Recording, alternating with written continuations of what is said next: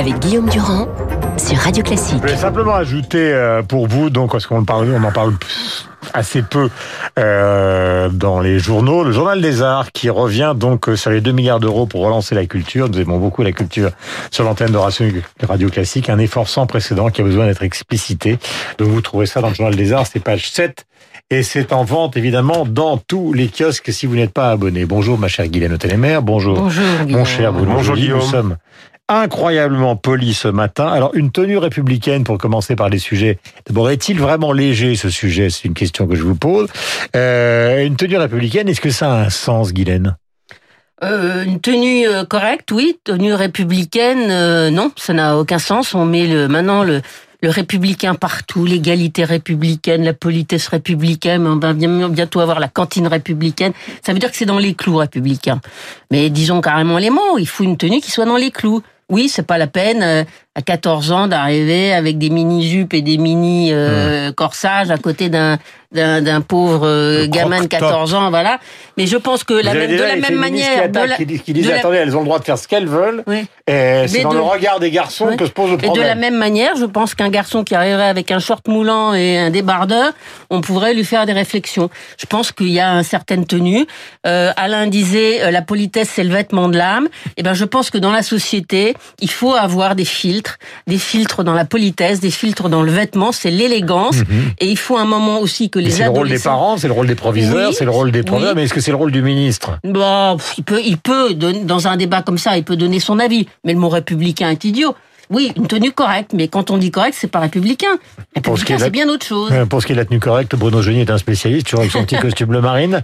Sur toutes les antennes, Bruno, est-ce que... Euh, Bah, est-ce moi, qu'il y a d'ailleurs derrière les propos de Darmanin, quelques, des propos, vous voyez, genre, des propos de Blanquer, quelque chose qui ne serait pas justement du domaine simplement de, de la vie scolaire, mais du domaine de la politique Alors, d'abord, je pense que Jean-Michel Blanquer euh, dit des choses euh, assez raisonnables, mais euh, c'est vrai que le mot républicain, bon, finalement, je rejoins euh, Guylaine, est un peu exagéré. Il y a quelque chose de très simple qui existe, qui existe déjà, donc c'est pour ça qu'on parle toujours de choses qui, qui peut-être sont mal appliquées, c'est le règlement intérieur des collèges, des lycées de France.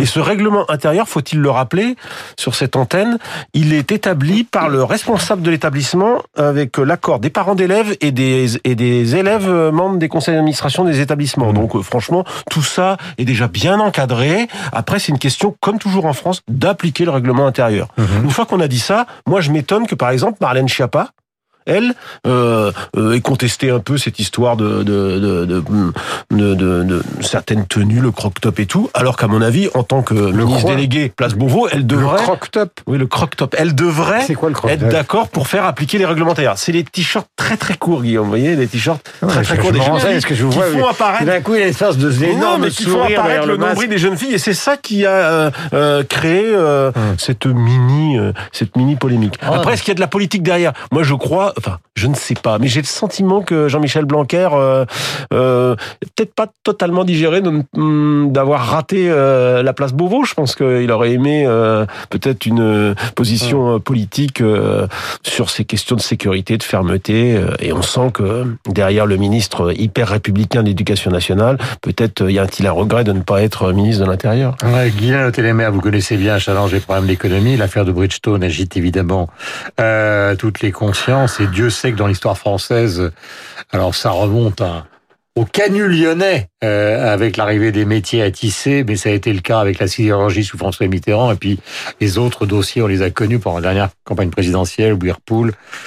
Gandrange, ArcelorMittal, etc., etc. Est-ce que l'État peut faire quelque chose quand une entreprise dit, ben écoutez, on est désolé, mais ce site industriel, on le ferme parce qu'il n'est pas rentable? C'est trop tard. Moi, ce que je ne comprends pas, il doit y avoir quand même euh, à Bercy ou quelque part euh, une espèce de, de, de carte euh, des, des, des endroits euh, qui sont qui peuvent devenir problématiques. On savait que dans cette usine, on n'avait pas réinvesti depuis des années. Donc il y a un moment, on sait que quand on fait qu'une catégorie de pneus et qu'on réinvestit pas, euh, qu'on n'est pas rentable, il y a un moment où ça va se casser la figure. Hmm. Donc c'est en amont qu'il faut faut faire les rappeler choses. donc que dans cet endroit, ils font des pneus bas de gamme et que ces pneus bas de gamme ne se vendent plus. Et oui, donc il y a un moment, il faut anticiper et aller voir les dirigeants de l'usine en disant à terme, qu'est-ce que qu'est-ce qu'est-ce que c'est votre projet? Je sais pas. il- c'est- c'est- c'est- Et ça s'adresse avoir- à l'État ou plutôt au président de la région Mais les, les- les deux, Bertrand. je sais pas, il devrait y avoir une veille. Et puis d'une façon générale, le grand problème de la France, c'est qu'on est très en retard dans la robotisation. On n'a pas suffisamment investi. On a préféré faire venir de la main d'œuvre pas, chère. Hein La, la Bridgestone ne voulait pas Mais- investir sur le site français. Ils ont Oui, investi sur le site polonais Oui, et bah, le site que- euh, oui, italien. Moi, je crois que c'est plutôt au niveau européen. J'ai Oui, l'impression qu'on je n'a pas pris je- de je hauteur. cette ma-. Oui, je suis d'accord. Mais même au niveau français, si on était voir ces gens-là il y a 5 ou 6 ans en disant, dis donc, vous investissez, quel les est le problème. Ils sont allés bah les voir. attends, je suis pas Bah, sûr qu'ils aient proposé. Ils ont, ils, ils pas proposé un plan d'investissement. En tout cas, s'ils sont allés voir, ont maires- été très convaincants. Et maintenant, le maire de Béthune et le président de la région des Hauts-de-France disent qu'ils ont alerté. que- quand Alerter, Ah, ça si, si, suffit ils pas, se mais sont inquiétés pas, que mais ils ont pas. proposé même ils ont proposé même leur aide pour moderniser le, le site. Moi je crois surtout que ce qui est un peu la difficulté c'est que les pays euh, chacun essaie bah, évidemment défendre sa, sa propre industrie, les Italiens d'un côté, Oui, les Français de l'autre. bah, Et peut-être que là au niveau européen, il n'y a pas une réflexion justement sur ces grands groupes qui en gros jouent d'un pays à l'autre. Oui, ceux qui pleurent aujourd'hui sont ceux qui ont ouvert les frontières pour qu'on aille mettre les usines de l'autre oui, côté oui, de la mais je suis frontière. d'accord, mais là, il n'y a pas eu de. il Y a, il y a- et, et aujourd'hui, on se retrouve, ben voilà, les, les usines françaises, elles vont s'installer euh, en Pologne, en Hongrie, euh, parfois en Italie. Troisième sujet avec vous deux, je vous rappelle que nous sommes en direct sur l'antenne de Radio Classique avec donc Bruno Jeudi et Guylaine Telemer. J'ai amené mon petit passeport français. Union européenne, y a-t-il écrit sur ce passeport? Euh, euh, pourquoi je vous parle de ça? Tout simplement parce que actuellement nous sommes en train de faire peur à tous nos voisins. Euh, et le dernier exemple en date, ce sont les Italiens qui se méfient donc de la politique euh, sanitaire des Français. C'est vrai qu'il y a quelque chose qui est assez contradictoire, c'est que d'un côté les préfets serrent la vis, et de l'autre côté on dit, et là on en revient à Blanquer, aux directeurs d'école, euh, attention, euh, on va quand même pas fermer les écoles s'il y a euh, euh, des cas qui ne sont pas suffisamment nombreux dans un certain nombre de familles. Donc est-ce qu'on n'est pas en train encore une fois de rater la gestion d'un d'un confinement qui serait qui serait d'une certaine manière hypocrite, c'est-à-dire qu'on c'est très compliqué de poser la question parce que c'est tellement flou la politique du gouvernement dans ce domaine. D'abord, la, la politique du, France, de- du, du gouvernement est d'abord souvent en retard d'un train. C'est-à-dire qu'on on, on se focalise euh, sur un certain nombre de sujets qui auraient dû traiter dans la précédente vague. Hmm. Mais de toute façon, je vois pas beaucoup de pays qui ont finalement très très très très bien euh, géré la- la- l'affaire et qui aient euh, fait beaucoup de différences. À part évidemment des pays euh, extrêmement disciplinés comme la Corée du Sud avec des applis qui fonctionnent, etc. Mais par exemple, on se moque de l'appli française, mais elle n'a pas vraiment marché. Elle a un peu mieux marché en Allemagne, mais elle n'a pas non plus euh, euh, mobilisé toute la population.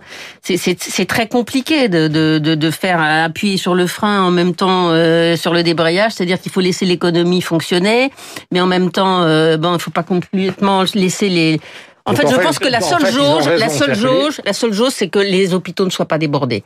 Voilà, c'est nos, démocraties ne supporteraient pas de voir des files d'attente avec des gens en situation de détresse sur des brancards qui feraient la queue dans les urgences. Voilà. Il y a peut-être eu, euh, je- ouais, globalement, je partage aussi ça. Il y a peut-être quand même eu un petit problème quand on voit euh, le déconfinement.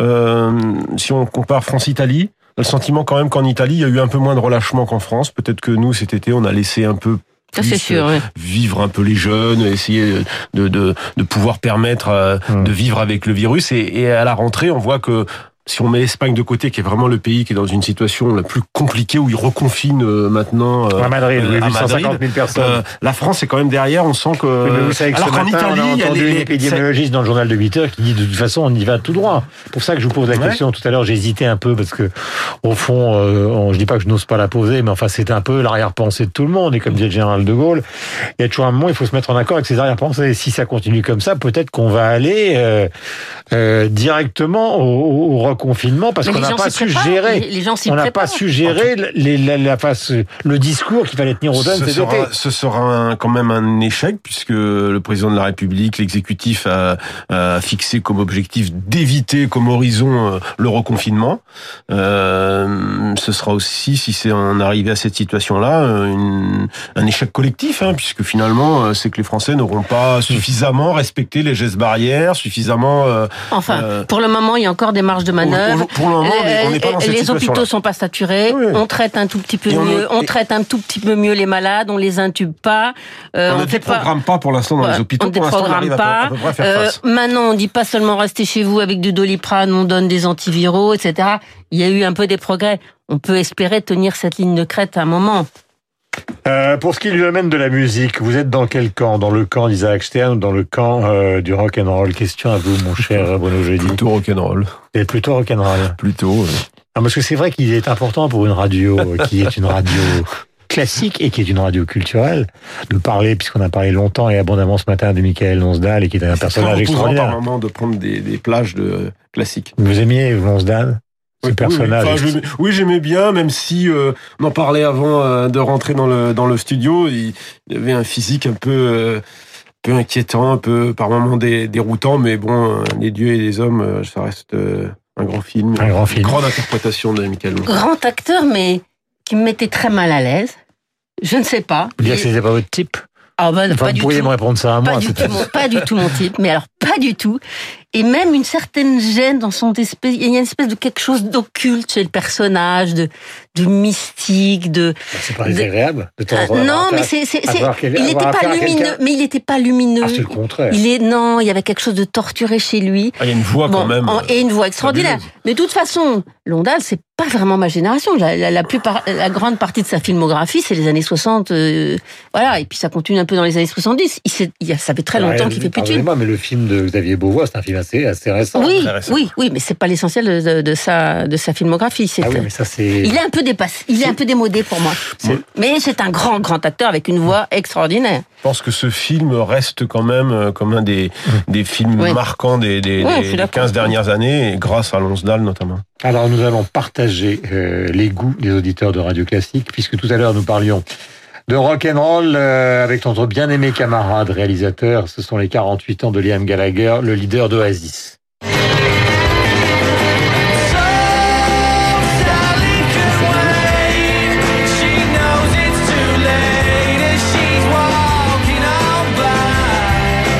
Alors Liam Gallagher qui s'est toujours évidemment engueulé, il n'y a pas d'autre mot avec son frère, si je dis leader d'Oasis, puisque Noël Gallagher est le grand compositeur.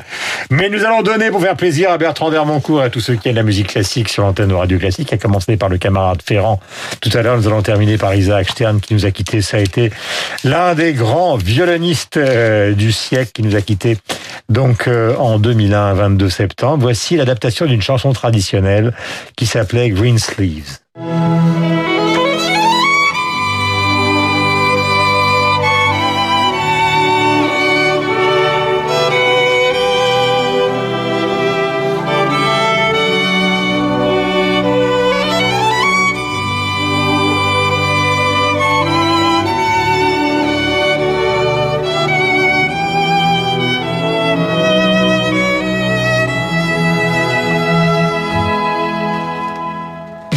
Beauté, le phrasé d'Isaac Stern, donc sur l'antenne de Radio Classique. Nous avons rendez-vous avec Franck dans un instant. Christian Morin, ce sera la musique, euh, bien évidemment, et tout au long de la journée sur l'antenne de Radio Classique. Avec même évidemment le jazz en fin de journée avec Laurent Deville, et nous en sommes ravis. Notamment le piano et des grands classiques du piano jazz. Euh, Merci Bruno d'être venu ce matin. Merci Guylaine. On se retrouve dans un instant avec Lucille Léo pour le journal de 9h.